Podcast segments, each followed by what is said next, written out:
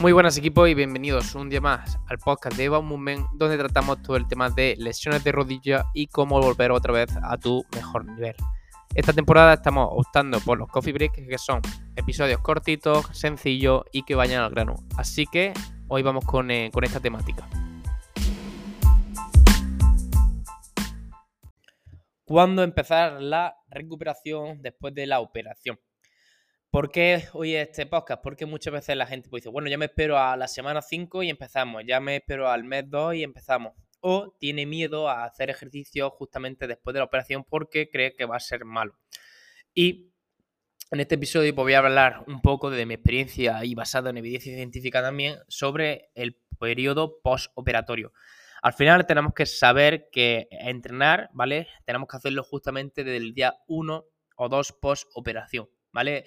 ¿Qué pasa aquí? Que la gente se lleva la mano a la cabeza cuando se escucha entrenar, porque asocia a entrenar a hacer crossfit, a hacer sentadillas pesadas, etcétera. Pero no, al final vamos a tener que ir haciendo ejercicio después de los primeros días de la operación.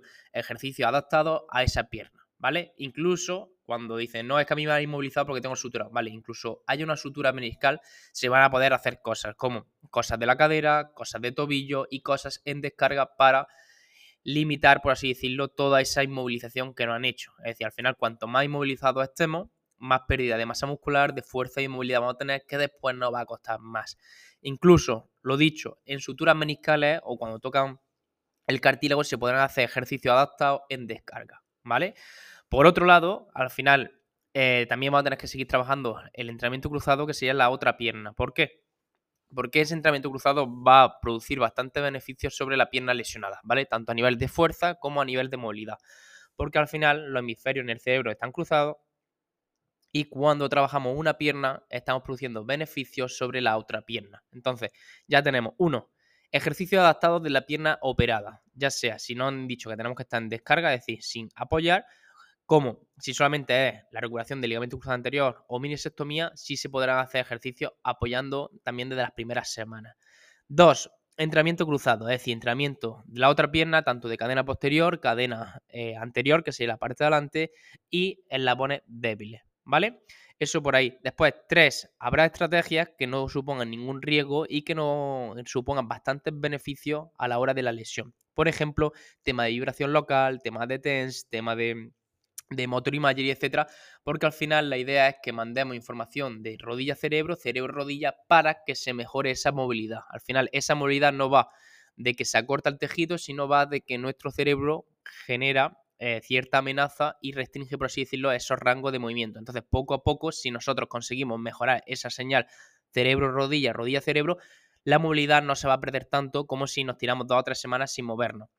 Y ya basado un poco en la experiencia, la gente al final cuando se espera 3, 4 semanas sin hacer nada o solamente hace el típico ejercicio de apretar el cojín o levantar la pierna solamente esos dos ejercicios, la gente va teniendo bastante déficit de fuerza, ¿vale? Al final, por ejemplo, nosotros, aquí te voy a dar una clave que trabajamos nosotros en Bamume, que es hacer muchas mini sesiones diarias. Es decir, en vez de hacer tres o cuatro series de la extensión de rodilla y listo durante el día, lo ideal es escoger algún ejercicio de flexión, algún ejercicio de propiocepción, algún ejercicio de extensión adaptado a la lesión que tenga y hacerlo a lo largo del día varias veces, ya que todavía esa rodilla no va a soportar una hora de entrenamiento. Entonces la idea es darle bastante frecuencia durante el día.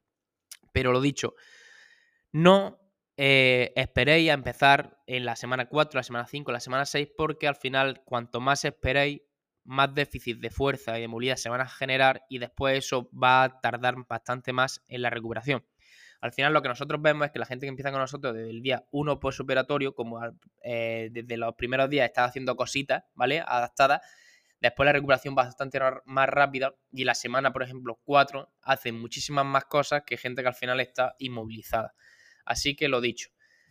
No, entrenar después de la operación no significa hacer crossfit ni hacer sentadilla pesada, sino adaptar los ejercicios en el punto en el que estás para limitar o reducir las máximas pérdidas de movilidad, fuerza y masa muscular posible.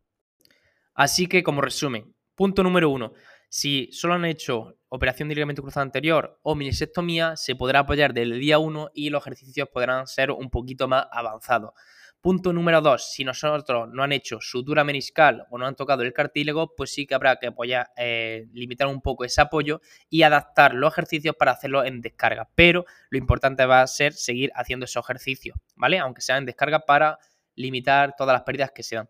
Punto número tres, seguir haciendo entrenamiento cruzado, es decir, entrenamiento de la otra pierna es decir, tampoco mucho volumen, sino entrenamiento de la otra pierna para que se generen adaptaciones positivas tanto en la pierna operada como en la no operada. Y punto número cuatro, hacer estrategias como vibración local, TENS, motor imagery, etcétera, que nos van a ayudar a mejorar toda esa interpretación que tiene nuestro cerebro sobre la rodilla y eso va a mejorar la movilidad.